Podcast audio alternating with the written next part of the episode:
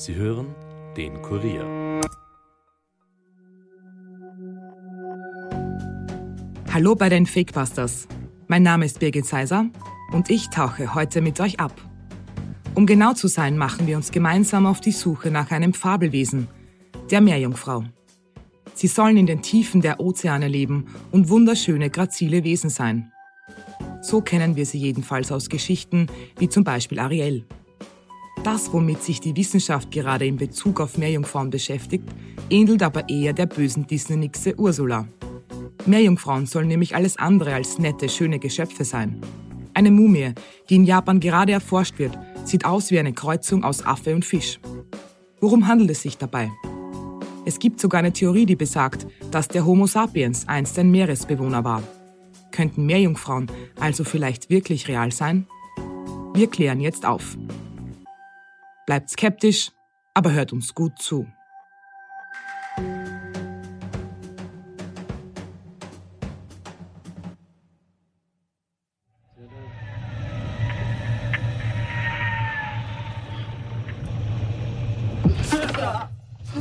Dr. Smith, what did you think when you saw this and when you filmed it at the time? Well, I looked at it and um, I just knew I was looking into the face of a, an, uh, another intelligence, another species like us.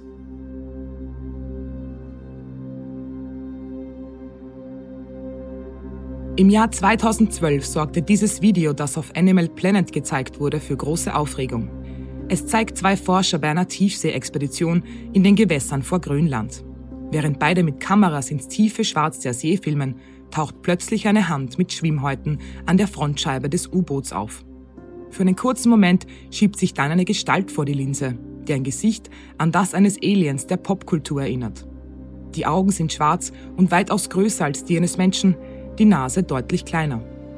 Das würde durchaus Sinn machen. Große Augen verbessern in der Dunkelheit der Tiefsee die Sicht und eine Nase bräuchte ein Tiefseegeschöpf nicht, es hätte vermutlich Kiemen. Die Nase wäre nur ein evolutionäres Überbleibsel aus einer Zeit, bevor die Meerjungfrauen ins Wasser gingen. Das wichtigste Merkmal der Unterwassermenschen, der auf dem Video zu sehen ist, das Wesen hat den Oberkörper eines Menschen und den Unterkörper eines Fischs. Der angebliche Augenzeuge Dr. Thorsten Schmidt erklärt in der Dokumentation, dass er sofort wusste, dass er gerade eine intelligente Spezies gesehen hat. Ist dieses Video also der Beweis für die Existenz seines mysteriösen Meeresvolks? Nein, absolut nicht. Bei der angeblichen Dokumentation handelt es sich um eine fiktive Geschichte, eine sogenannte Doku-Fiction. Das komplette gezeigte Videomaterial, inklusive der angeblichen Wissenschaftler, waren alles Fake. Umso schlimmer ist es, dass die Sendung einen neuen Quotenrekord erreichte. Insgesamt 3,6 Millionen Menschen sahen sich die Aufnahmen an. Und vielen war nicht bewusst, dass es sich gar nicht um echtes Material handelt. Das liegt auch daran, dass Animal Planet normalerweise keine manipulierten bzw. gefakten Aufnahmen zeigt. Das Thema Meerjungfrauen erlebte damit aber eine Art Revival. Aber woher kommt der Mythos überhaupt? Wasserwesen gibt es in vielen Kulturen, wie bei den Griechen oder Römern schon seit Tausenden von Jahren. Eines der ersten war der babylonische Gott Ea, der Bringer des Wassers, aber auch der griechische Gott Poseidon ist sozusagen ein Vorfahre von Meerjungfrauen. Die Nixen sollen Seefahrer beschützen und für einen ergiebigen Fang sorgen. Deshalb sieht man in Häfen rund um die Welt immer wieder Figuren der Fabelwesen. Aber nicht überall standen sie für das Gute. Die alten Griechen beispielsweise fürchteten die Sirenen, wie die Meereswesen dort genannt wurden. Die schönen Frauen sollten Seefahrer mit ihren Gesängen betören und sie ins Wasser in den Tod locken. Auch in Großbritannien war es ein schlechtes Zeichen, wenn ein Seefahrer glaubte, eine Meerjungfrau gesehen zu haben. Es bedeutete, dass das Schiff sinken oder ein Sturm aufkommen wird. Einer, der einen wichtigen Teil zum Glauben an Meerjungfrauen beitrug, ist wohl der bekannteste Seefahrer der Welt, Christoph Kolumbus. Bei seiner ersten Reise nach Amerika notierte er eine Sichtung in seinen Aufzeichnungen. Am gestrigen Tag, als der Admiral nach Rio del Oro fuhr, sagte er, dass er eindeutig drei Meerjungfrauen gesehen hat, die aus der See auftauchten. Aber sie seien nicht so schön, wie man es ihnen nachsagt. Ihre Gesichter hatten maskuline Züge. Auch angebliche Skelette von Nixon wurden damals gefunden und in wissenschaftlichen Magazinen beschrieben. An die 1,80 groß seien sie, die Rückenwirbel mit der breiten Schwanzextremität ließen auf ein kräftiges, fischartiges Körperende schließen. Wissenschaftler konnten diese angebliche Meerjungfrau aber bald enttarnen. Es handelt sich um Seekühe. Dank ihrer Halswirbel können diese Tiere den Kopf drehen und außerdem haben sie fingerartige Knochen. Aus der Ferne ist es durchaus nachzuvollziehen, dass viele Seefahrer an Nixon dachten. Auch wenn sie in Sachen Schönheit so gar nicht in das Bild der Meerjungfrau passen. Ebenfalls als eher hässlich beschrieben werden die Kreaturen in Fernost. Dort gibt es fast schon so etwas wie einen religiösen Kult rund um Nymphen. In Japan wird das Wesen Ningyo genannt. Übersetzt heißt das fischartiger Mensch. Anders als die westliche Vorstellung des Wasserwesens sind Ningyos aber sehr klein und hässlich. Das Gesicht erinnert an das eines Affen, die Zähne sind klein und spitz wie die eines Fischs und die Schwanzflosse hat goldene Schuppen. Auch was ihre Bedeutung angeht, halten es die Japaner etwas differenzierter als der Rest der Welt. Einerseits soll das Fleisch der Ningyos köstlich schmecken und wer es isst, wird unsterblich. Aber hat ein Fischer dieses Wasserwesen im Netz, muss er es zurück ins Meer werfen, denn das Fangen der Wesen bringt großes Unglück.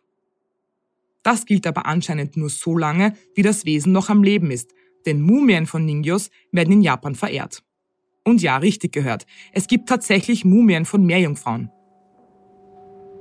Gerade untersucht ein Team von Wissenschaftlern rund um Professor Takashi Kato von der Kuroshiki Universität of Science das seltsame Wesen.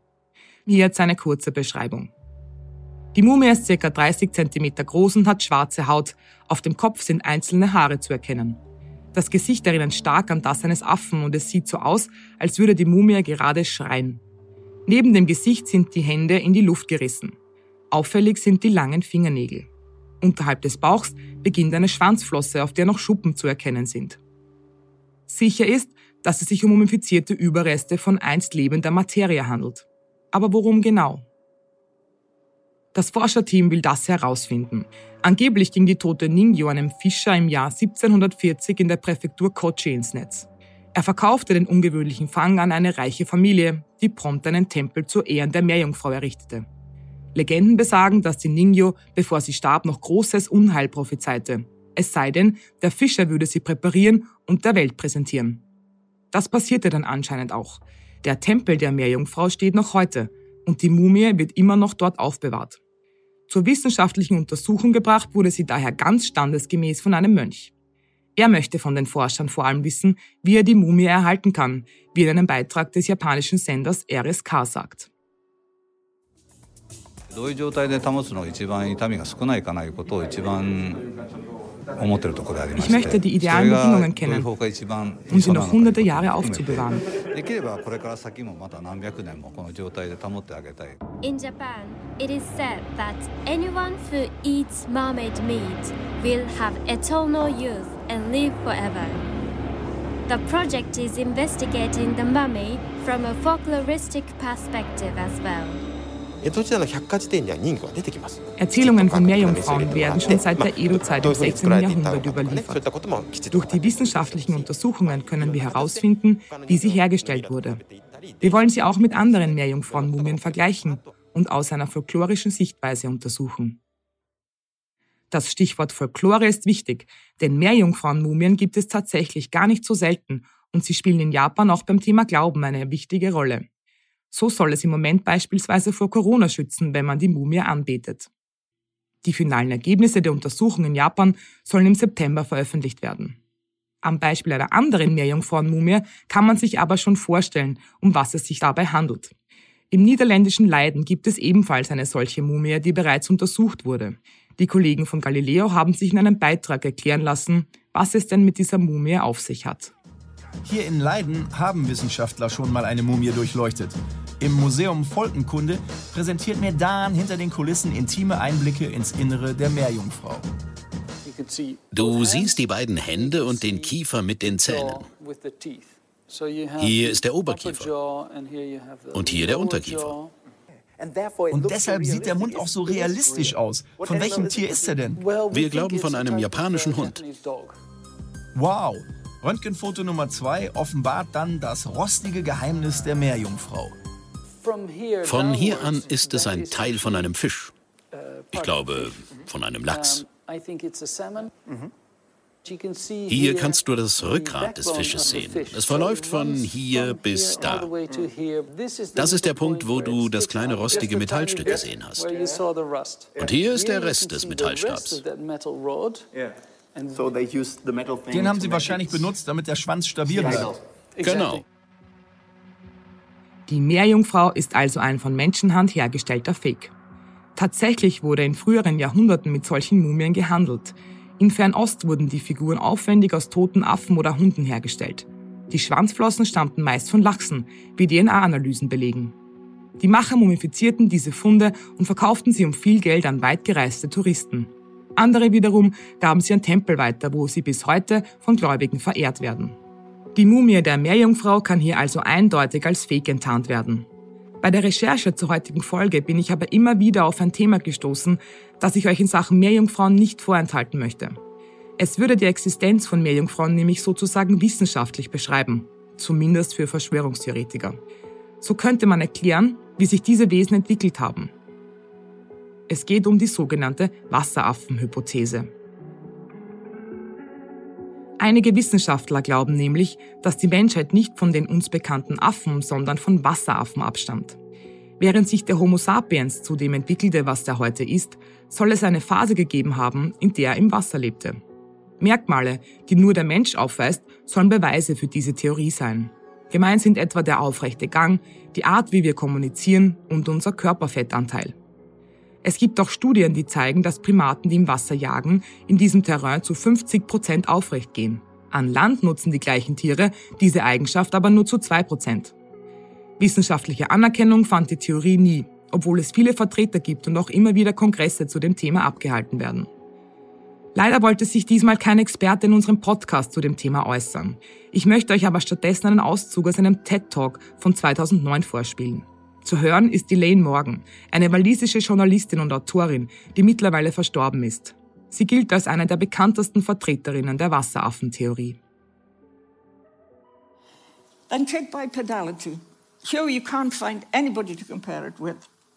Nehmen wir einmal die Tatsache, dass wir auf zwei Beinen gehen.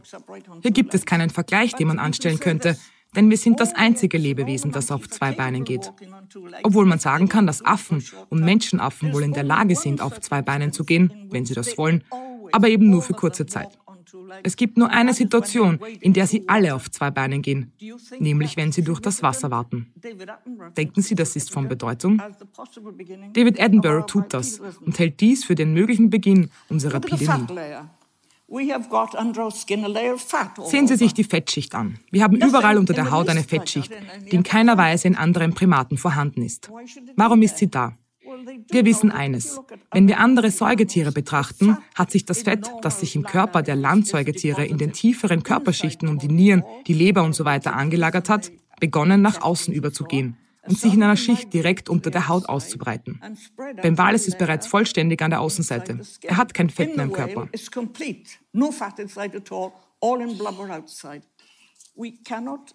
Wir können es nicht von der Hand weisen, dass das auch in unserem Fall schon begonnen hat.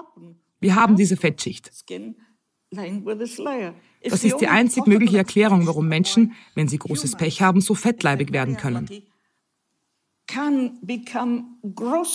Für jeden anderen Primaten wäre das anatomisch unmöglich. Etwas sehr Befremdliches, das nie aufgeklärt wurde, ist der Umstand, dass wir sprechen können. Wir können sprechen. Und der Gorilla kann es nicht. Warum?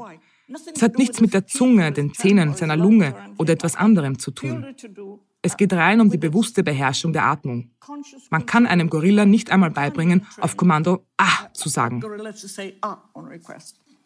Die einzigen Lebewesen, die ihre Atmung kontrollieren können, sind die Tiere, zum Beispiel auch Vögel, die gelegentlich ins Wasser eintauchen.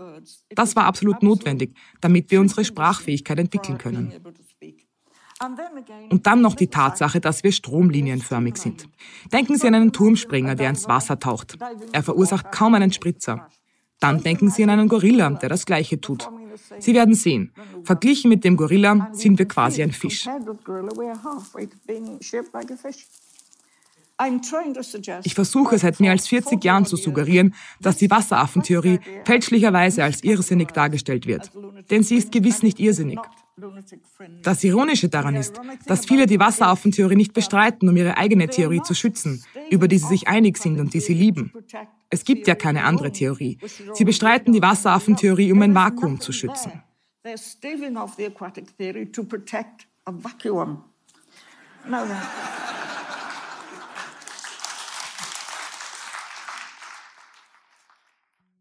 Kann es sein, dass die Wissenschaft sich tatsächlich dagegen wehrt, die Evolutionstheorie noch einmal komplett umzukrempeln? Das wäre für Verschwörungstheoretiker natürlich einleuchtend. Tatsache ist aber, dass es leider keine wirklichen Beweise für die Wasseraffentheorie gibt. Dazu müsste man nämlich vor allem Weichteile untersuchen, die in Fossilen aber nicht erhalten sind. Und so gibt es natürlich auch viele Argumente, die gegen die Theorie sprechen. Es gilt als wissenschaftlich erwiesen, dass sich einige der genannten Besonderheiten des Menschen nicht zeitgleich entwickelt haben. Die Zweibeinigkeit wurde bei Funden nachgewiesen, die über vier Millionen Jahre alt sind. Dass der Mensch kein Fell mehr hat, lässt sich laut Genanalysen aber erst seit rund 1,5 Millionen Jahren nachweisen. Auch die Wasseraffentheorie ist also schwer zu belegen. Daher bringt es auch nichts, hier Theorien rund um die Entwicklung einer anderen Lebensform, die verborgen im Wasser lebt, weiterzuspinnen. Und deshalb kommen wir jetzt schon zum Ende der heutigen Folge und fassen noch einmal zusammen. Ob Mumien oder angebliches Bildmaterial von Meerjungfrauen. Bis dato gibt es absolut keinen Beweis dafür, dass Menschen dauerhaft unter Wasser leben oder es irgendeine andere menschenähnliche Spezies gibt, die das tut. Der Glauben an Meerjungfrauen ist in manchen Gebieten aber kulturell wichtig und solange manche Menschen daran glauben, dass sie Glück bringen, sollen sie das ruhig tun. Die einzige spannende Theorie ist die rund um die Wasseraffen. Und obwohl sie im Moment nicht zu belegen ist, wird es vielleicht irgendwann wissenschaftliche Methoden geben, um Neues über die Entstehung der Menschheit herauszufinden. Die Fakebusters bleiben auf jeden Fall dran. Vielen Dank, dass ihr heute wieder mit dabei wart. Schickt uns gerne eure Themenvorschläge auf fakebusters.kurier.at und wollt ihr euch die Fotos ansehen, von denen wir heute gesprochen haben, dann schaut doch auf unser Instagram-Profil. Bis dahin, bleibt skeptisch aber hört uns gut zu.